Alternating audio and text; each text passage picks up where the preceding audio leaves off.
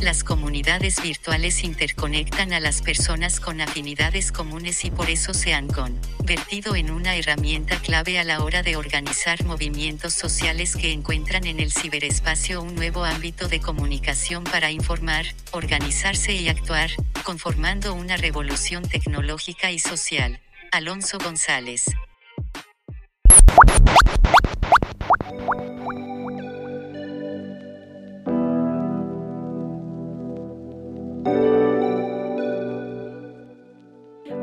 Están? Yo soy Sandra Íñiguez. Bienvenidos al podcast de comunicación UPGDL. Este podcast tiene como objetivo analizar los retos de la comunicación en este 2021.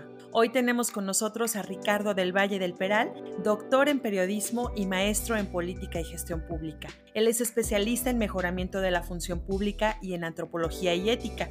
Fue director de la Escuela de Comunicación de la UP Campus Guadalajara, en la que fundó tres licenciaturas y los posgrados de comunicación.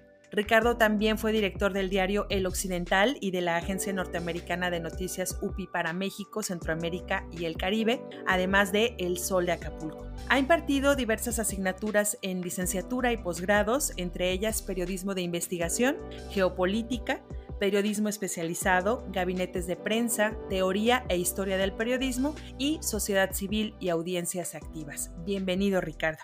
Muchísimas gracias, Sandra. Me da mucho gusto saludarte. Igualmente, y tenerte con nosotros hoy para hablar de un tema vanguardista que todos nos podemos relacionar en algún momento. El tema es el poder del ciberactivismo. Actualmente Internet se ha convertido en una forma práctica y poco costosa para comunicarnos, ¿no? Los avances en la participación de los actores ciudadanos y de las audiencias están tomando un protagonismo relevante. Surge el término ciberactivismo. ¿A qué se refiere este término, Ricardo? Lo que tú mencionas es muy cierto. Ha habido una transformación profunda en el ámbito tecnológico. Entonces, al ampar de ese cambio, los ciudadanos han empezado a empoderarse, han empezado a darse cuenta que el uso de las redes sociales es importante para tener una mayor participación. Cuando hablamos del ciberactivismo, estamos hablando de la movilidad social a través de las redes sociales. Muchas personas nos hablan en torno a que hay un optimismo desbordado sobre el poder que tienen estos ciudadanos a través de las redes. Sin embargo, hay otros que son muy escépticos en torno a esto y nos dicen que en realidad es muy limitada la participación. En el caso, por ejemplo, de los optimistas, dicen que se pueden hacer transformaciones sociales profundas, transformaciones políticas también profundas, mientras que los que hablan de el aspecto pesimista mencionan que las redes sociales en sí son únicamente una herramienta y que no puede llegarse a tanto, que únicamente los ciudadanos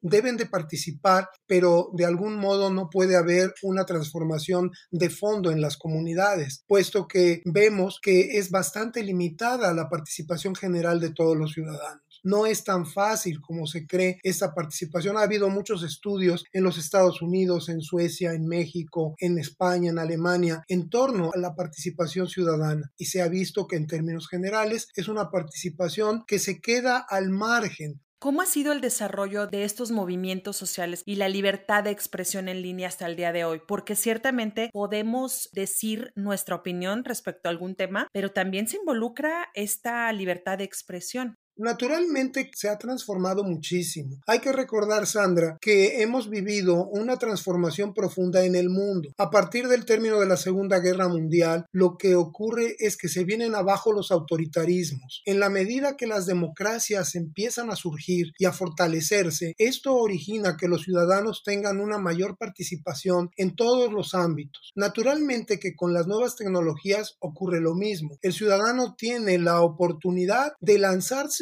a una participación muchísimo mayor. Esto que genera que todos estos autoritarismos vayan siendo degradados, vayan siendo hechos a un lado. Lo que se llamó la primavera árabe, que fue el caso de las transformaciones en Túnez y en Libia, por ejemplo, originó que la gente se organizara a través de Twitter y de otras redes sociales con el propósito de protestar en torno a los gobiernos antidemocráticos, dictatoriales que se tenían en estos países y que, por ejemplo, en el caso de Libia, Libia, Muammar Gaddafi fue derrocado. Ahora se dice, bueno, es que las redes sociales derrocaron a, a Muammar Gaddafi o las redes sociales hicieron que la gente se uniera y ese fue el impulsor del cambio. En realidad, los sociólogos y los estudiosos de la comunicación se dan cuenta que esto no es así. Cuando las personas están hartas de los gobiernos, porque los gobiernos no cumplen con sus obligaciones, cuando estos gobiernos eh, se han afianzado por más de 30 años en el poder y se vuelven verdaderas dictaduras, eso es lo que origina el hartazgo social. Y las herramientas como Twitter y todo eso son solo eso, son herramientas que se utilizan precisamente en este caso para demostrar tu inconformidad, pero no porque la herramienta misma sea la que destruye un gobierno. Evidentemente, sí influyen estas redes. Por ejemplo, tenemos el caso de México. Acuérdate tú que en las elecciones de 2018, el presidente López Obrador, entonces candidato, hablaba de las benditas redes sociales. Porque él mencionaba que estas redes lo habían impulsado en buena medida a ganar las elecciones. Sí influyen, pero ahora él habla también de las malditas redes sociales porque lo critican duramente.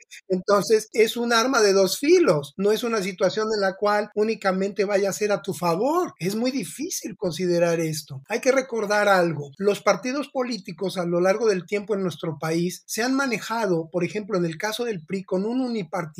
Es un unipartidismo que duró 70 años. 12 años posteriormente estuvo el PAN. Pero esas circunstancias cambiaron y cambiaron precisamente porque el pueblo se empoderó, se dio cuenta que los partidos no cumplían con sus funciones y que realmente lo único que hacían era utilizar el poder para su beneficio personal. Se da una transformación a este cambio hacia un, gobierno como es Morena. Sin embargo, estamos hablando del el tercer año y aún en esas circunstancias los cambios profundos no se han dado porque no es de la noche a la mañana. Ahora, el problema sustancial está en que los ciudadanos están cumpliendo una labor muy superficial a través de las redes porque no influyen en forma determinante, porque no tienen aportaciones creativas y esto origina que finalmente solo se hable de puras descalificaciones. Finalmente esto no ayuda en nada a mejorar una democracia.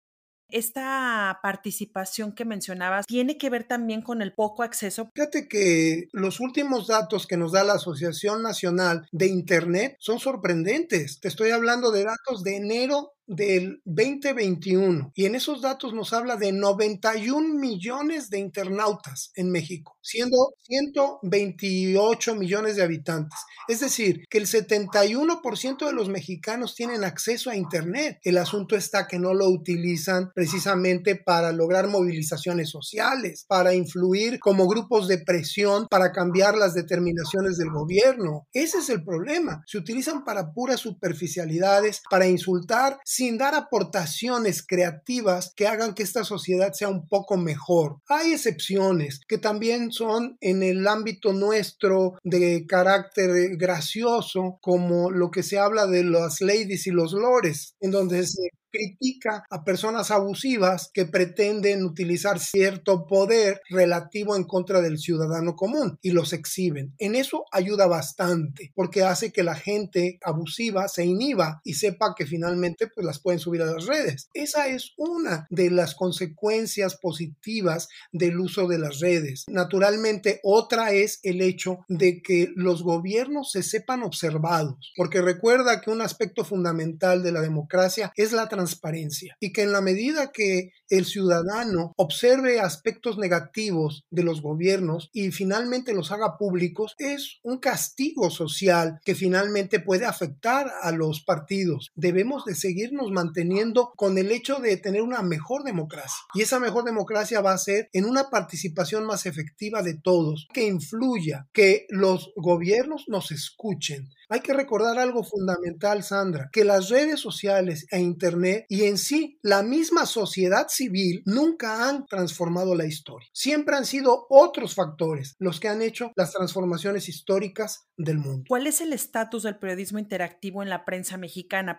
Bueno, mira, como tú sabes, desde 2008 se presentó una crisis muy dramática, se fortaleció el Internet porque no era pagado, entonces eso hizo que la gente accediera más al Internet. Sin embargo, los medios impresos redujeron personal, redujeron la publicidad, disminuyeron su circulación y tuvieron que reeditarse, tuvieron que reinventarse y su reinvención fue precisamente a través del Internet. Empezaron a aparecer las páginas de los diarios, ahí tienes el caso, por ejemplo, del New York Times, que se vio afectadísimo por la crisis y actualmente tiene más suscriptores por Internet que en papel, pero los mismos suscriptores lo están apoyando. No quieren que desaparezca un periodismo serio, responsable, que profundice en los hechos. En el caso particular de México, muchos medios de comunicación se encuentran ya en ese estatus de sus páginas de Internet y lo han ido logrando. Sin embargo, en el momento en que empiezan a cobrar, no estamos ya acostumbrados a pagar, ni queremos dar el respaldo que creo que se debe de dar a los medios de comunicación responsables. Estamos en un proceso de desarrollo. Creo que a futuro el periodismo va a prevalecer porque es fundamental, una conciencia de la población, una herramienta fundamental para que las autoridades sepan que siempre existen voces críticas que los están observando. Sin opinión pública no existe democracia. Por eso se llaman totalitarismos, porque quieren mantener totalmente el poder, sin ningún grupo de presión. Y los medios de comunicación son grupos de presión fundamentales, porque lo que se intenta es aprender la realidad y a partir de esa realidad tomar decisiones políticas, económicas y sociales. Los medios de comunicación deben de mantenerse como contrapesos del poder, el que sea, de derecha, de izquierda o de centro. Es fundamental para mantener una democracia sana. Muchísimas gracias por esta charla tan interesante, Ricardo. Muchas gracias, Sandra. Gusto en saludarte hasta luego. Escuchamos al doctor Ricardo del Valle. Yo soy Sandra Iñiguez. Escuchen sobre este y otros temas sobre los retos de la comunicación actual y sigan las redes sociales de la Escuela de Comunicación de la UP Campus En Facebook e Instagram como arroba ecomupgdl. Hasta el siguiente capítulo.